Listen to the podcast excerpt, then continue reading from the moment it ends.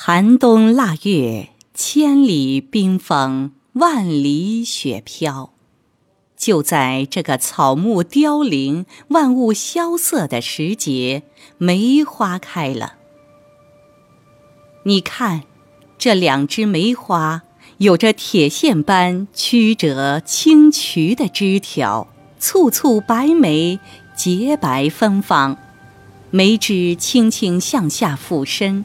其姿态如同临水照影的美人，风姿绰约，孤芳自赏。而另一只性格倔强的梅枝，努力地向上生长，凌空昂然挺立，一朵朵冰清玉洁的花儿，凌霜傲雪，高洁清逸。这三枝梅花，就是南宋画家马林。《层叠冰消图》中的主角，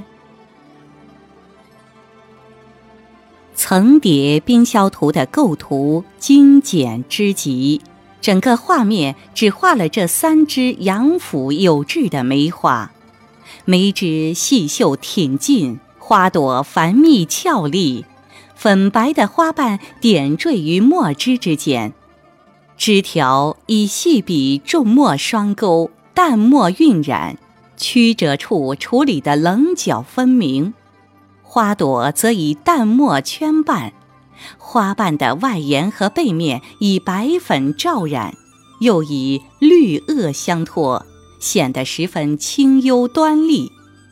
这几枝梅花据称为绿萼梅，是梅花中的名贵品种，萼地纯绿。枝梗也带有青色。画的左侧有南宋宁宗皇后杨妹子题写的画名“层叠冰消”。在画的右下角有画家的小字题款“陈马林”三个字。此画的作者马林生于艺术世家。五代出了七位有成就的画家，马林的父亲是南宋四大家之一的马远，在光宗、宁宗二朝是画院的代照，但在宋宁宗赵括的画院中，马林的地位仅为之后。他的父亲非常爱他，曾急着要为马林升格。有时竟把马林的名字署在自己的作品上。其实，马林的山水、人物、花鸟均有精深的造诣。这幅《层叠冰消图》具有浓厚的宫廷气息，堪称早期画梅风格中的佳作。在宋代，画梅有村梅和宫梅之分。